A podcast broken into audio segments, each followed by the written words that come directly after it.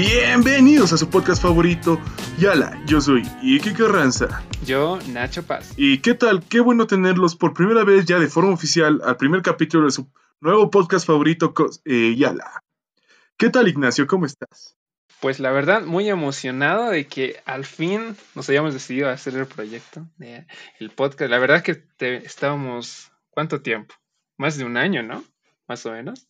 Sí, la verdad es que sí, yo me obsesioné con los podcasts hace ya desde la pandemia, 2020 estamos a 2022, sí, un año más, un año y poco más y tener un podcast ha sido algo interesante y creo que ha sido un deseo mutuo que nos ha llevado hasta aquí. Sí, la verdad. Y fue un poco complicado por básicamente toda la pandemia, ¿no? Porque decíamos, ya quedaremos, al final no quedamos.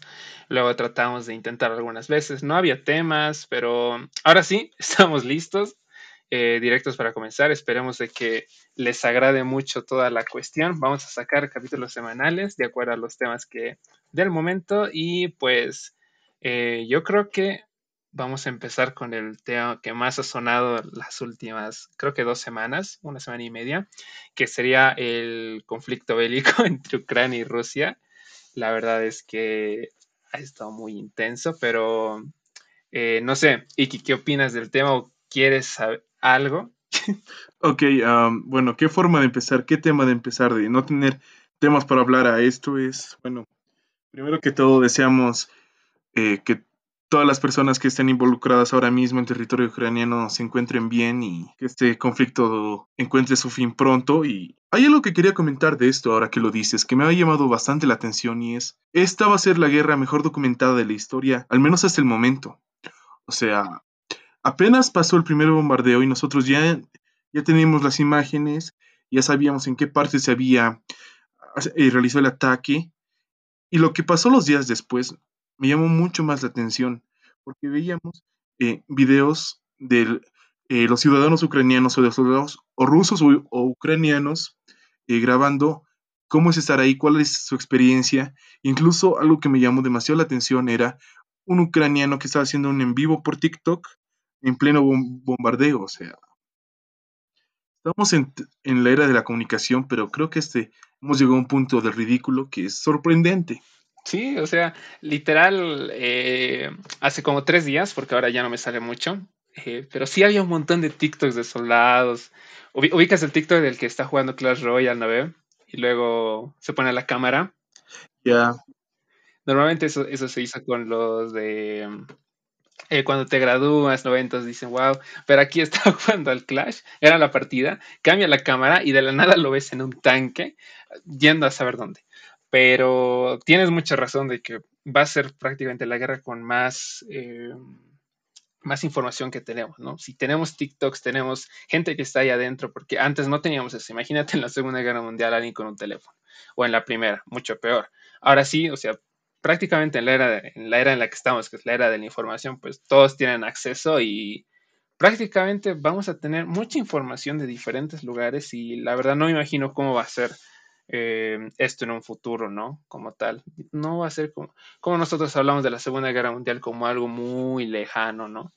Algo que pasó hace tiempo donde no había tecnología y donde no había un montón de cosas, pero ahora es muy diferente, ¿no? No se tiene un porqué. hay, hay personas que aún no entienden el porqué de esta situación como tal, ¿no? Es que ese es el problema. No hay un porqué real, simplemente son eh, personas adictas al poder que quieren tener más poder de uno u otro lado.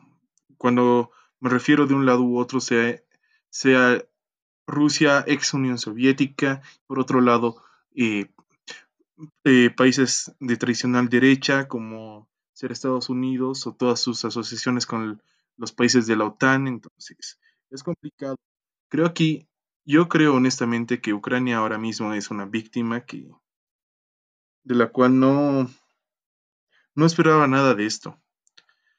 Otro punto tal vez admirable de todo lo que está pasando es, Ignacio, ¿tú te sabes la historia del, del actual presidente de Ucrania? La verdad es que no, pero, o sea, no escuché mucho de él también, o sea, no es que haya estado escuchando las noticias allá full. Lo, último que sé de él es de que dijo de que, eh, de que prácticamente lo estaban cazando y se veía una foto donde estaba él ahí con todo el, la indumentaria militar, ¿no? A punto de, o sea, protegiéndose a sí mismo. Ok, ese es un tema interesante. Sí, él no ha decidido dejar el país ni refugiarse en un búnker. Él ahora mismo está dirigiendo a sus tropas desde el frente de batalla, lo cual es admirable. Pero dime, ¿tú qué profesión crees que tiene el actual presidente de Ucrania? Voy a buscar su nombre. Mm, la verdad no sé. Mm, es que también ser presidente y todo, digo que tampoco no es tan complicado dependiendo, pero no sé, tal.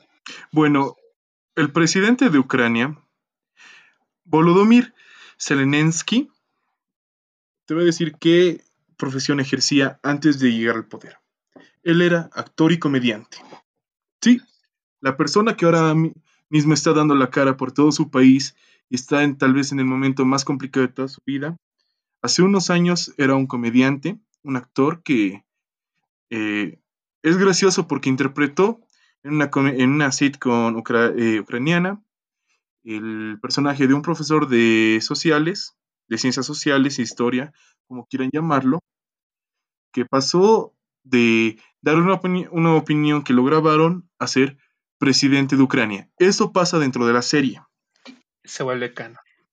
Sí, básicamente se vuelve canon. O sea, luego de esto, decide postularse para ver cómo le va. Más que todo esto se lo veía como una campaña de marketing para la serie. Terminó ganando con más del 70% de, eh, de aprobación. Entonces, ¿qué te puedo decir? Lo que hace unos años era un comediante, ahora tal vez es uno de los hombres más importantes y valientes en todo el ámbito mundial. Quiero, quiero recalcar lo de valiente porque crean que eh, muchos presidentes en la misma situación, luego al país, ya se hubieran escapado, se hubieran refugiado, hubieran hecho mil cosas para ni siquiera estar en el lugar, pero él se quedó y está haciendo mucho lo, el dicho de el capitán se hunde con su barco en su, en su máximo esplendor. Y ahora que lo mencionas, justo, justo lo de comediante, que recuerdo que vi en un TikTok eh, más temprano, de que las personas que normalmente tienen a hacer eh, bromas y todo eso, pues eh, son porque son personas ya sea seguras o transmiten seguridad a otras personas. No sé, dato curioso que tiene mucho sentido en cuestión de la elección, pero de que, bueno, esperamos que la situación mejore, eventualmente. Esperemos. Sí, la verdad es que sí. Ahora, volviendo un poco más al, al ámbito nacional, como bueno, todos deberían saber antes de entender qué es este podcast, somos eh, dos jóvenes bolivianos, paseños para ser más exactos, que estudian ingeniería de sistemas y solo quieren dar su opinión desinformada sobre toda la información actual. Y bueno, dime Ignacio, ¿qué te ha parecido estos carnavales? ¿Qué has hecho? ¿Cómo, cómo ha sido el carnaval post pandemia de Ignacio? La verdad. bueno, la verdad es que no había vivido el carnaval. O sea, no había sentido tanto carnaval desde tiempo. Bueno, tomando en cuenta de que no hubo carnaval hace como dos años, yo creo que la gente estaba, estaba esperando este momento. O sea, dos años sin carnaval, creo que la gente ya dijo, no, tenemos que salir. Y es por eso que hasta incluso muchos protestaron de que, porque como que les hicieron la jugada, ¿no? Diciendo, va a haber carnaval o no va a haber carnaval y todo, ¿no? Eh, te cuento que la pasé muy bien. Fui a Oruro eh, un día, literal fui de vuelta. Salí viernes por la noche y llegué eh, domingo en la madrugada. Algo por ahí. Y aparte de que literal me estaba muriendo de sueño porque no había dormido como, como dos días, yo creo que fue el mejor carnaval que he tenido. En cuestión ya sea de tener, estar con, con la gente que quiero, de estar en un lugar donde se des de la alegría, por así decirlo, pues sí que sí. ¿Y qué tal el tuyo? ¿Todo bien? Eh, bueno, ¿qué te puedo decir? Creo que tú has tenido esta visión tradicional del carnaval boliviano, que es ir a Oruro, ver la entrada, hacer ese viaje en carretera, ya sea en un auto propio o en una flota, lo cual es interesante, es bonito. Yo honestamente esperaba poder asistir a la Madness. Para los que no sepan, la Madness es un festival de música que dura eh, los cuatro días de carnaval y trae eh, artistas invitados de talla internacional. Recuerdo que la última vez que eh, tuvimos una Madness antes de la pandemia, eh, vino Carol G cuando Tuz estaba en Trending Topping, entonces. La verdad es que sí. Yo espero honestamente tener esa experiencia. Eh, por motivos de la vida y de que no ahorré mucho al momento de decidir si podía ir o no. Entonces, ya no fui. Pero también tuve un carnaval interesante aquí en La Paz. conocí un, un nuevo sunset o no es exactamente una discoteca, pero es básicamente un lugar donde es como una discoteca, pero solo para la tarde. También recorrí una de las discotecas que ahora mismo están más trending topic, por así decirlo, que es Vanity. Trending Lo cual ha sido interesante, pero yo honestamente le he pasado más en familia y con mi novia este carnaval, lo cual me agradó bastante, fue algo distinto. Yo creo que habría que hacer una, una lista de todos los lugares donde puedes ir, ahí ordenadas. Creo que sí, espérenlo pronto. La, la lista de eh, clubes nocturnos y discotecas de Yala Podcast. Nuestra recomendación personal, aprobado. Pero igual, o sea, yo creo que muchos esperábamos este carnaval, como ya decía, de que hace como dos años que no teníamos o no la vivíamos así, pues bueno, ah, en algunos lugares aún se hacía, ¿no? Pero no tanto como, no tanto como pasó este fin de semana. Y yo igual quería ir a la Madness, pero ¿qué pasó al final? Ah, sí, porque cuando estaba a punto de comprar los boletos, que fue en el primer, eh, ¿cómo se llama? Tier. En el primer tier, eh, justo me dio el bicho. Su, no, mentira. Y he dicho, no, capaz, o sea, voy a estar terrible, pues de que la, no es que la recuperación es larga y toda la vaina. Sí, sí, sí. Dije, no, tal vez, tal vez ni estoy con ánimos ni ganas de ir. entonces dije, no, mejor no la compro, ni modo. Al final, pues estuve bien, dije, ya, ni modo. Al final fui a rubro, que es algo muy bonito, la verdad. Eh, sí o sí tienes que ir alguna vez, ya seas de acá o de otro país, sí o sí tienen que ir por lo menos una vez para vivirlo como lo viven ahí. La verdad es que sí, yo todavía no he tenido la oportunidad, pero creo que es una gran experiencia que realmente me gustaría compartir. Y sí, ha sido complicado. Igualmente cuando yes, eh, salió el tier 1 de la Madness, igualmente estaba con el cobicho. Eh, cuídense, recuerden que aún seguimos en, en, emergencias sanitarias y que no sean como nosotros y no sean irresponsables, no, no salgan de fiesta. Y bueno, es, es complicado, pero sí es el celebrar carnavales, al menos aquí en Bolivia, se ha vuelto una actividad bastante necesaria, más que, más que interesante, ya que si no tuviéramos este desahogo, siento que no podríamos seguir con todo lo que resta del año, y eso que, está, que lo celebramos a finales de febrero. Sí, es, eh, eh, ha sido un respiro para muchos, yo por lo menos. Eh, la verdad es que tenía algunos, bueno, algunos problemillas por ahí.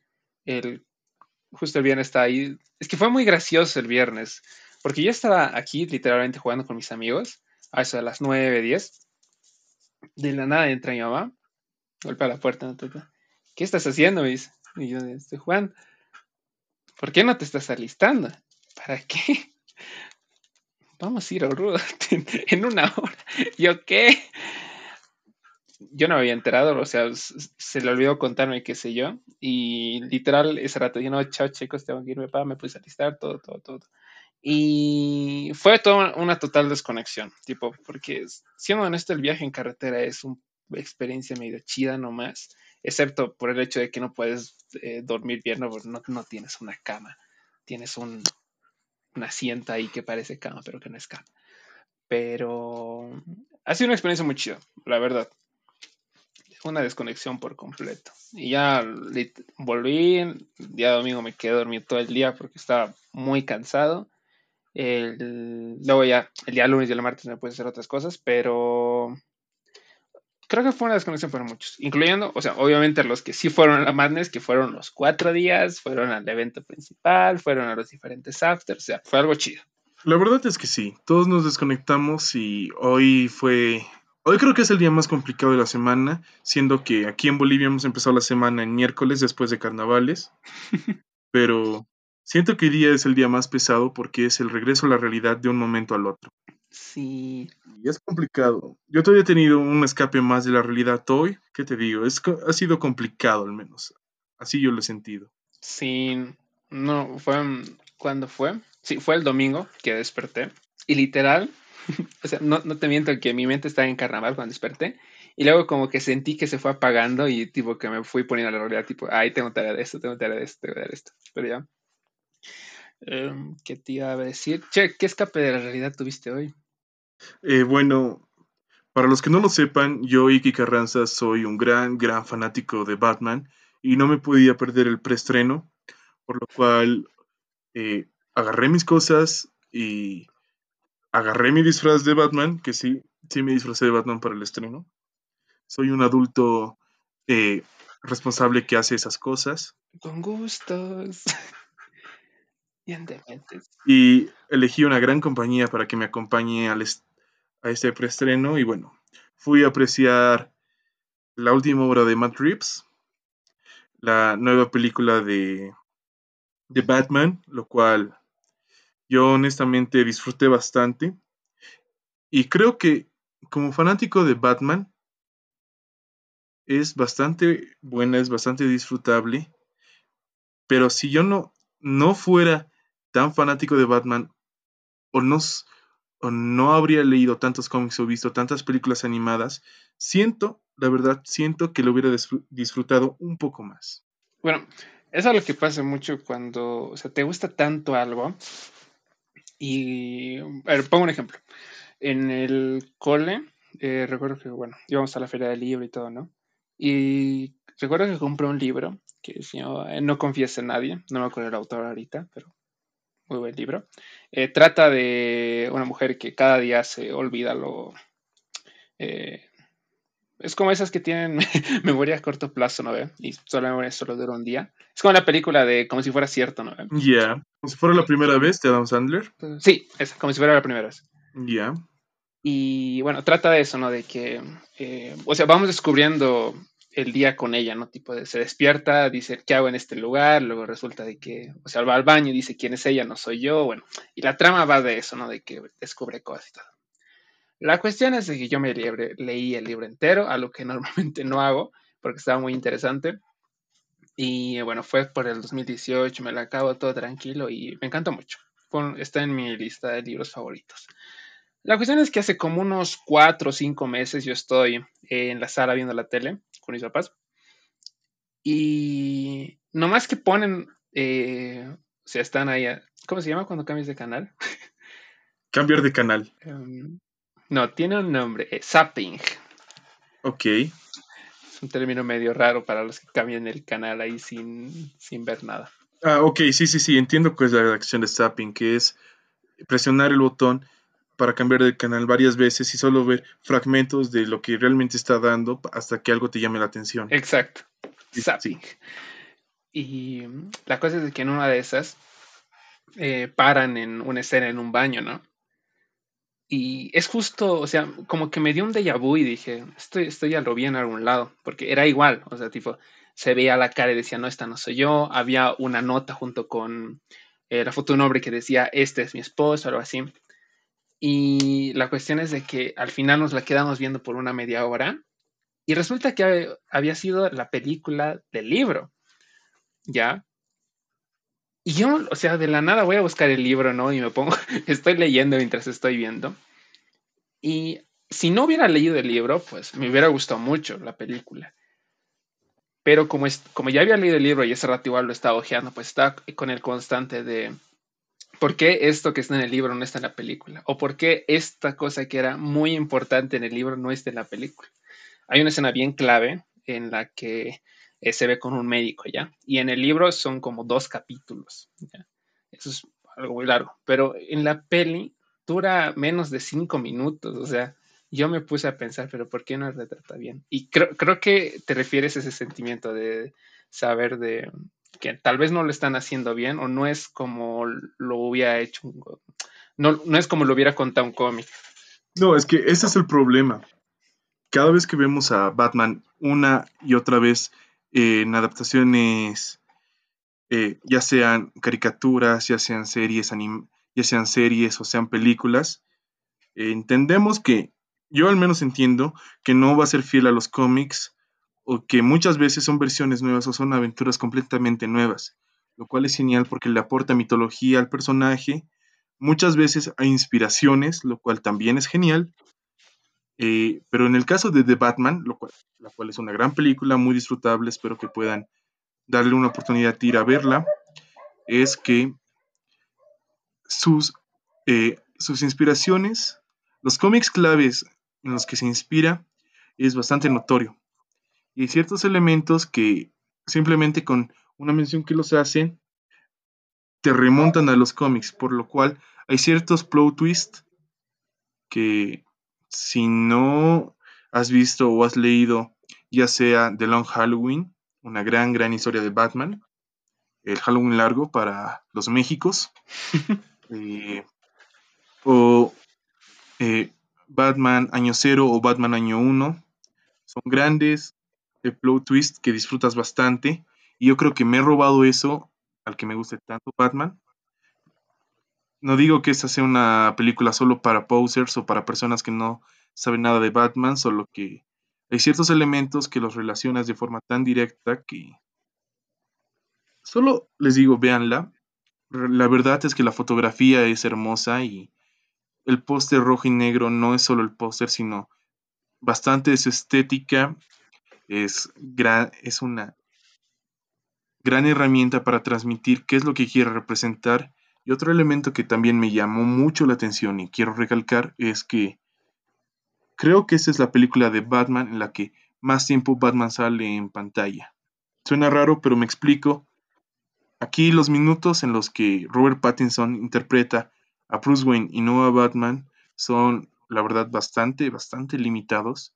Me atrevería a decir que no llega ni a los 15 minutos de pantalla Robert Pattinson como Bruce Wayne, pero todo el resto de la película es Batman y lo seguimos. Es es una historia diferente, no se los voy a negar, porque aquí no es exactamente el maestro de artes marciales que tiene un gadget específico para todo. Vemos una etapa más detectivesca del murciélago, lo cual se agrada bastante, ya que en varias de las adaptaciones que tiene Batman en diferentes medios, es conocido como el mejor detective del mundo. Y creo que esa es la primera película live action en la que realmente se evidencia esto. Justo lo que, justo lo que comentaste ahorita me hizo pensar mucho en la, en la trilogía de Christopher Nolan. Exacto. En la que creo que en ningún momento se lo trata de esa manera. O sea, se lo trata como el vigilante, como el que ah, protege a la ciudad como tal, ¿no? El guardián. Y no así como el detective. O sea, directamente los casos están entregados ahí la verdad no recuerdo mucho las primeras dos pelis, pero la última, la de mm, El Caballero de la Noche Asciende, creo que está entre mis favoritas. Y literal, o sea, es todo, todo va muy bien. No hay un punto en donde se pregunta de por qué pasa esto, bueno, exceptuando tal esa parte final con el plot twist, ¿no? Pero por lo demás, no. En el sentido de Nolan, a mí me parece que son grandes películas y son otro punto de visión de Batman. Batman tiene muchas caras y muchas visiones pero lo que tú dices también es cierto, las cosas están muy claras. Incluso yo diría que eh, la trilogía de Nolan no tiene ningún tipo de simbología en el sentido que no hay nada que se represente, que no sea, que no sea explicado exactamente y tal con todas las letras, que incluso se van repitiendo, se van repitiendo, se van repitiendo, que ya han quedado en el colectivo de los geeks, por ejemplo, un gran poder, eh, este es de Spider-Man, perdón, por ejemplo, eh, o mueres como muere o vives lo suficiente para convertirte en un villano, es ser eh, no solo lo que la ciudad merece, pero sí lo que necesita, cosas así. Aquí la simbología que se le da está bastante mejor lograda. Hay ciertos momentos en los que no te explican nada, pero tú entiendes muy bien qué, qué significa que Batman esté haciendo eso o que eso esté apareciendo en pantalla. Es realmente genial. Yo creo que le volveremos a dar una segunda vuelta a este tema cuando Ignacio ya haya visto esa película. Yo creo que la mayoría ya, la, ya la haya visto para que podamos analizarla con spoilers y bueno, no se preocupen, en el episodio que volvamos a tocar ese tema va a haber una alerta de spoiler porque para quienes no los han visto, tienen que verla. Y lo que más me gusta de este nuevo Batman, el de Batman, es el, toda la, no sé si decirle línea gráfica, porque no es línea gráfica, pero o sea, me gusta cómo manejan muy bien toda la, fuente del color. Y es la primera vez, o sea, cuando me recuerdo el primer tráiler, cuando sacaron el, el, logo oficial de la película, ¿no? De Batman, inmediatamente me hizo recuerdo un cómic, o sea, no sé a qué cómic, pero pensé en cómic, literal. Está muy bien pensado y yo creo que el, no sé si su primer punto haya sido inspirarlo directamente en un cómic, aunque dices que muchas referencias están marcadas, o si querían darle una vuelta o si querían hacer algo nuevo. Pero de que lograron, digamos, atraer mi atención con el hecho de que, ah, parece de un cómic o parece que van a nacer de ahí, pues es un punto a destacar. Sí, la verdad yo concuerdo contigo. Creo que de mucho tiempo vemos eh, una adaptación que no adapte solo, solo la fotografía, sino el traje de sí de Batman, algo más, vamos a llamarlo caricaturesco. Eh, tampoco voy a echar de menos el trabajo que hacía Zack Snyder, de que él tenía una gran, gran fotografía. Muchos de sus fotogramas tranquilamente podrían ser viñetas de cómics, lo cual es genial, pero aquí este trabajo de fotografía se realiza y aparte que el traje está en ese punto medio entre la saga de Christopher Nolan, en la cual se veía creíble o real, con ese punto de la adaptación de Zack Snyder o la adaptación de Tim Burton, en la cual se sigue viendo más que caricaturesco. Vamos a crear, vamos a inventar una palabra ahora en este podcast que se va a llamar cómic turesco. Esperemos, aún, hay que esperar qué dice el público, qué dice el resto de la crítica. Supongo que ya que tenemos un medio y una plataforma, nos hemos vuelto parte de la crítica, así que esperemos a ver qué pasa. Sí, pero es un arma de doble filo, ¿no? que tengamos el poder, o sea, digamos personas que sean objetivas, críticas, van a decir, sí, está bien o sí está mal, pero obviamente a ver un 80% de personas que van a decir, no, que, que nada que ver, que no me gustó cómo hizo esto, que no hizo que esto, ¿no ve? Ese es un tema interesante de desarrollar, es por qué, es por qué existe crítica en la música o crítica en el cine. Si no hay que, hay que recordar un poco que siguen siendo arte y el arte es objetivo. Podemos hablar de técnicas y desarrollo en sí, pero solo tendríamos que premiar eso. Después de eso hay ciertos elementos que son subjetivos. Ya lo hablábamos en el episodio piloto, los Óscares que muchas veces tienen elementos que dejan de ser objetivos, por ejemplo, mejor guion. ¿Cómo determinamos qué es, cuál es el mejor guion? ¿El guion con más plot twist? ¿El guion más largo? En cambio, con otros elementos como mejores efectos especiales, es un elemento técnico, obviamente vamos a poder decir si es mejor o no, pero elementos como mejor guion, mejor adaptación, mejor actuación, son elementos tan subjetivos que es complicado y por eso la crítica es complicada. Hay que entender que mientras más sentimientos le agregamos, menos objetivo va a ser y mientras más artístico sea un producto, llámese música, llámese canción, película, videojuego, eh, retrato, lo que sea, eh, más emociones va a tener. Entonces, es un punto peligroso. Así que no digan que una película es una mierda o que una canción es una mierda sin entender el contexto previo. Sí, porque son las dos caras de la moneda, ¿no? O o satisfacemos al público o hacemos lo que está bien. ¿Cachas? En, en todo lado se ve eso. Y de hecho es algo que pasó, bueno, que tal vez hubiera pasado con, eh, con No Way Home, cuando recuerdo los memes de, no, gente, si iban a ser tres Tom Hollands. Y era al estilo de que eran dos opciones. O, salía lo que todos queríamos que era el Spider-Verse y se convertía en la mejor peli de todos los tiempos, tal vez. Aunque de hecho creo que ya está, no sé en qué top de vi que está ya a punto de desbancar a Avatar. Sí, esa es en mejor taquilla. Y eso es. Ese es un punto bien complicado. Porque si te pones a revisar eh, No Way Home, objetivamente hablando, no es una muy buena película, pero tiene mucho fanservice, lo cual hace mm. que realmente le estás dando al fan lo que quiere ver, no más, no menos. Sí, eso, porque si es que sí salían los tres Tom Hollands, o sea, eh, prácticamente le vienen a matar críticas, en IMDB está abajo, en Rotten en todo lado, porque debido a la expectativa que todos tenían, pues si, si salían con eso era como de, no, ya, en ese momento moría Marvel. Pero, mm, eh, como dices, es un montón de fanservice la película en todo momento, porque literal tienes a todos los villanos de todas las anteriores películas, tienes a los tres, eh, los tres Spider-Mans, tienes la frase de un gran poder que lleva una gran responsabilidad, o sea, tienes prácticamente todo, todo lo que alguien pide, ¿no? Y mm, tal vez lo único, al momento de ver la película en el cine estaba gritando, estaba diciendo wow, wow, wow, porque sí me emocionaba mucho, porque constantemente tenía miedo de no, creo que no van a aparecer, no, creo que no van a aparecer, al final aparecieron. Pero ya cuando llegué a mi casa y he pasado dos días, eh, lo vimos con mis amigos. Y no era tan buena peli.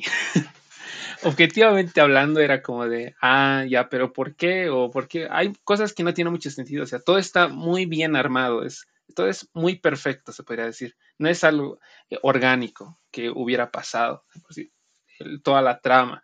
Tal vez lo, lo que más destaco es el final, de que le dan fin al cierre de, no sé cómo le decían al, a Spider-Man que estaba junto a Iron Man todo el rato, ¿no? Sí, eso, justo eso te iba a comentar. Eh, no quiero que la gente que nos esté escuchando nos, nos ha dado la oportunidad de escucharnos por primera vez piensa que soy alguien vendido a DC o que solo me gusta DC. La verdad es que yo disfruto la mayoría de historias que sean de fantasía o ciencia ficción, superhéroes sobre todo, así que a mí también me encanta el MCU. Pero siendo un poco más objetivo, creo que ese es lo único rescatable de No Way Home, es que le dan un reinicio dentro del mismo universo de el MCU al Spider-Man de Tobey Maguire, no, perdón, de Tom Holland, que estoy diciendo. Eh, y hacen que se vuelva a ser un donadie, que ya no sea un sidekick renegado de Iron Man, ya no es el Robin de Iron Man, sino es un personaje completamente independiente que está empezando desde cero de nuevo y que ahora sí tiene una motivación real, no simplemente es un chico de 16 años que tiene poderes y ya cool. Va a ser TikToks, supongo, con eso, pero no, ahora tiene una motivación real y un porqué. Porque recuerden todos, un gran poder conlleva una gran responsabilidad. Eso hace mucho con los memes de, de Verde diciendo que, ¿cómo es? Creo que hay que desarrollar esta franquicia. Porque incluso es lo que necesitaban, porque era tipo de, a ver, la primera peli, la de, no me acuerdo, Homecoming, ¿no? Sí, exactamente, Homecoming, justo después de Civil War. La primera peli estuvo bueno, o sea, tipo que dije, a ver, un nuevo Spider-Man, me puse a ver y digo, ya está chida, está chida nomás. Luego ya cuando salió la, la segunda sí no me no la vi así entera, o sea, recuerdo que la vi en fragmentos en la tele o en cualquier lugar, pero no, o sea, no me llamó la atención verla, no sé por qué, pero era como que no, no me dio las ganas. Y ya, o sea, al finalizar era como de, ¿y por qué revelan la identidad de Spider-Man? Era como que, no, creo que en algunos cómics sí pasó, ¿verdad?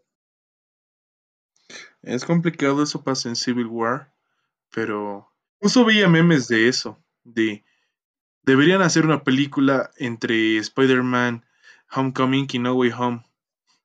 Porque creo que muchos no han visto Far From Home.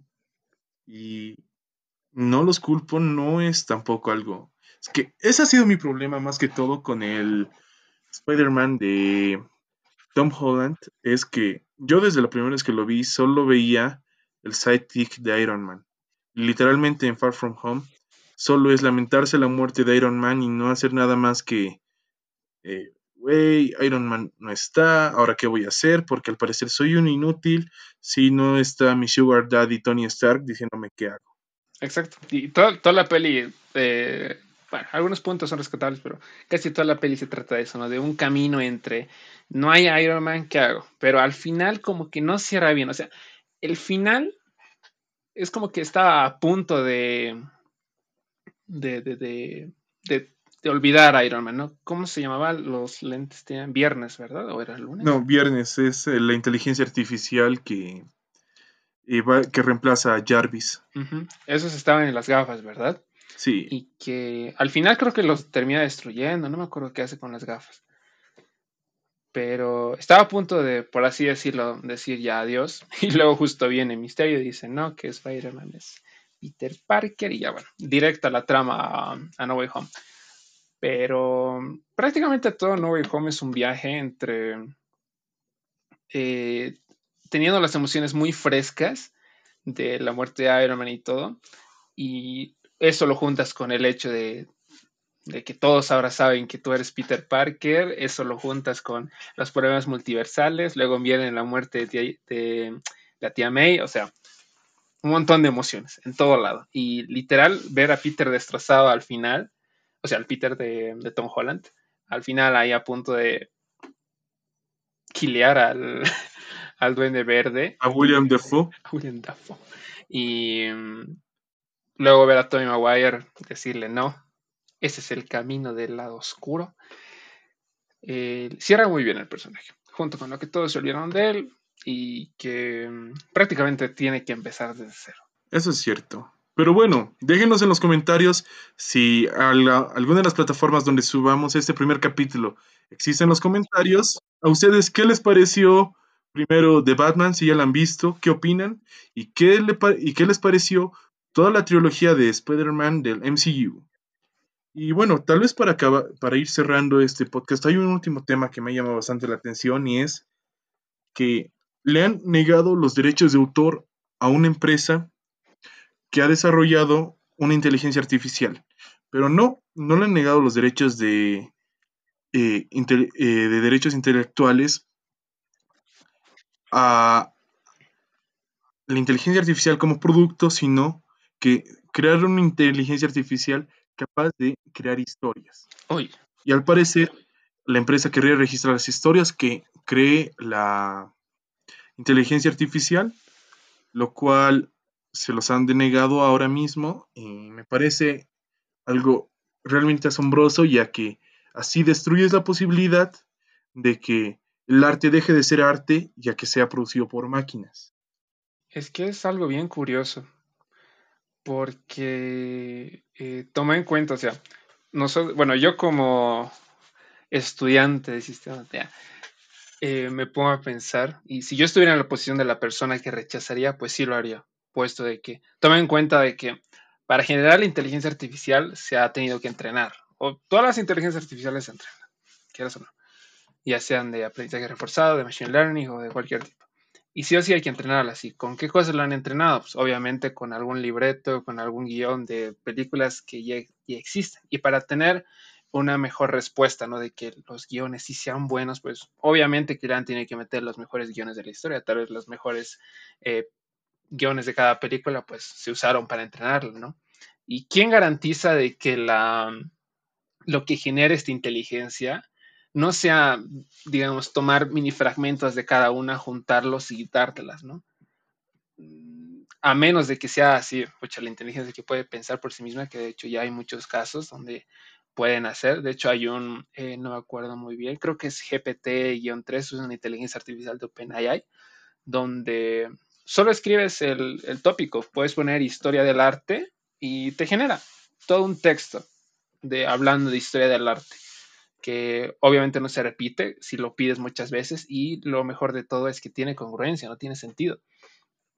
Pero eh, igual toca un poco de que muy pronto ya no vamos a saber qué cosa es real, ya sea por videos, por robots, por inteligencias artificiales y qué cosas eh, no lo son. De qué cosas sí son hechas por un humano? ¿O qué cosas son hechas por una máquina? Yo creo que más bien este caso genera un precedente para que a las industrias, ya sea del cine, ya sea de la música, o del arte, o de los, bueno, de los videojuegos es un poco más, es un tema más complicado, pero bueno, de todas estas, ya no, ya no se les ocurre generar productos desarrollados por inteligencias artificiales. ¿Por qué?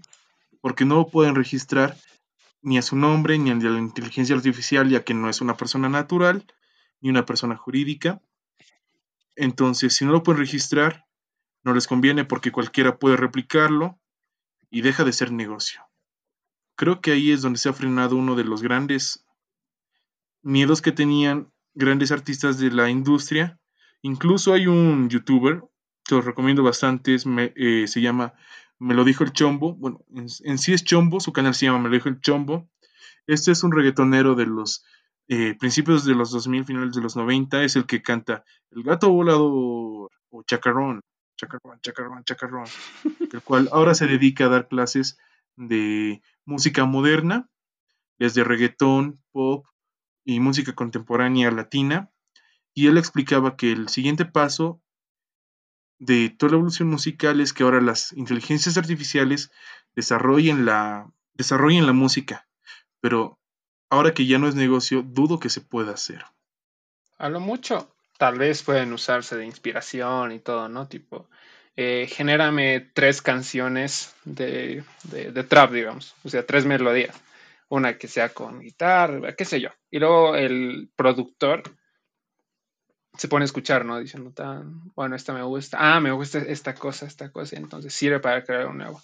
Igual recordar que toda creación es prácticamente el conjunto de plagio, no, mentira. Eh, recuerdo que un, docente nos decía, em, no recuerdo muy bien qué decía, pero prácticamente decía que el, conocimiento, ah, el conocimiento genera conocimiento, de que si creas algo, pues eventualmente va a usarse para crear más cosas, ¿no? Así que, pues, no sé, igual, eh, no creo que estemos cerca de que nos reemplace la, la IA. Estamos muy avanzados en, toda la cuestión de la inteligencia artificial y todo eso, pero eh, Ah, no sé si escuchaste la inteligencia artificial que te programa cosas, ¿no ve? Ah, la que se basaba en varios repositorios de GitHub para desarrollarlos. Ok, un poco de contexto. Para los que no sepan, GitHub es un lugar donde la gente publica su código para hacer programas y básicamente ahí están los repositorios de muchos proyectos, tanto de estudiantiles como profesionales. Y al parecer ahora hay una inteligencia artificial que es capaz de revisar todo lo que, toda la documentación que está ahí y tú con una orden en, con una orden como eh, guardar datos en base de datos y ya te lo creaba el código. Es justo eso. Y bueno, él está hablando de, bueno, Iki está hablando de el GitHub Copilot, que salió el año pasado, ¿no? El anteaño pasado, bueno, principios del año tal vez. Y hizo mucha controversia porque por un lado estaban los programadores que decían, no, listo, nos quedamos sin trabajo, adiós. Y otros que decían, es que no pueden reemplazar, no pueden reemplazarnos porque eh, ya, le puedes decir a una máquina que te genere el código para, eh, ¿cómo decía? Para guardar datos en una base de datos. Ya, tú lo puedes decir y la inteligencia artificial te lo va a generar pero por sí sola ella no va a saber, eh, no va a saber darse la orden de generar una, un, datos en una base de datos, ¿no? Y este tema volvió a salir hace como uno, un mes, tal vez, cuando salió otra inteligencia artificial que igual te genera código, que se llama eh, Codex, que es de parte de OpenAI igual. OpenAI ahorita está full con inteligencia artificial, literalmente. Y lo destacable de esto es que, bueno, en el en GitHub Copilot lo que tú haces es literal en tu um, visual, en tu código, en, sí, en tu Visual Studio Code. Visual Studio Code es un editor de código, ID, para los amigos. Em, y donde tú lo comentas, o sea, puedes comentar el código, puedes poner make eh, API callback, ¿no? Entonces te genera el código ahí, tomando el repositorio, como ya mencionaba, eh, que toma los repositorios de públicos de GitHub y te los pone. Pero lo de bueno de esta nueva, que de Codex, es de que te da un entorno, te da un canvas, que es un lugar donde se pueden pintar cosas, un lienzo, puede decirse. Tienes un lugar abajo donde puedes poner instrucciones y en la parte derecha eh, te sale el código. Entonces tú en las instrucciones pones algo como, lo mejor es que también funciona en español, eh, créame un cuadrado azul. Inmediatamente se genera el código a la derecha y se muestra ya en pantalla cómo será el resultado. Y tú puedes irle poniendo cosas. De hecho, hay un video de eh, .csv, que es un canal muy bueno para aprender toda inteligencia artificial, te mantiene informado de todo eso, eh, donde se ponen a crear el juego de Wordle. ¿Conoces Wordle? ¿Aquí? Mm, no. Es un juego donde eh, automáticamente se genera una palabra de cinco caracteres. No sabes cuál es la palabra, ¿no? Y tú escribes. Ah. Escribes, digamos, eh, bueno, vamos a tocar Rusia. Rusia, ¿ya? Y la palabra es, eh, no sé, ¿cuándo, digamos, no? ¿Cuándo? La original es cuándo y tú escribes Rusia. Entonces, ¿cuál se va a pintar? Se va a pintar la la U y la A, porque son, son letras que están en la palabra original. ¿no? Coinciden en las posiciones, sí, sí, sí. Exacto. Y, o sea, si, si están, se pintan en amarillo, pero si coinciden en las posiciones, se pintan en verde. Y bueno, ya de ahí tienes que ir descubriendo de a poco eh, cuál es la palabra, ¿no? Y prácticamente lo que hace en un video de, no sé, 20 minutos es que le va diciendo a la inteligencia artificial, créame una tabla de 5x5 para poder generar todo, ¿no? Eh, píntame de tal color. Crea una variable donde se guarda una palabra. Genérame una palabra, ¿no? y le genera todo el código y al final lo termina logrando. Eh, solo hay un caso donde no lo, o sea, no lo hace bien puesto de que lo que normalmente se hace en el juego es que obviamente llama a una base de datos donde tiene un montón de palabras de cinco caracteres, ¿no? Claro pero no se puede hacer eso por el momento, o sea, no se puede hacer una llamada externa que salga de la, del programa. Exacto. Sí, sí, sí. Entonces, em, literal creo un array con, un array es un vector, ¿no? Donde puedes guardar muchas... Ok, un array es un vector, perdón, eso lo voy a aclarar. Un array es un vector y un vector básicamente es una lista de palabras, números o caracteres en sí, ¿ok? Es eso para los que no tienen un lenguaje técnico tan, tan denso. Y. Tan técnico.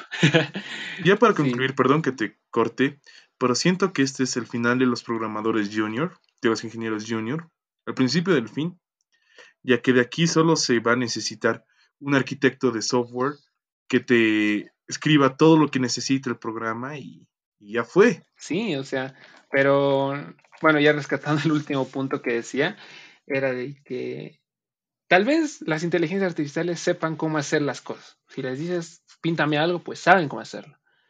Pero el conjunto de instrucciones, o sea, nosotros vamos a seguir siendo útiles. Puesto de que durante todo el momento que, bueno, .csv se pone a hacer este jueguito, él está constantemente borrando, viendo el código y diciendo, no, esto no, está guardando esto, no está poniendo esto.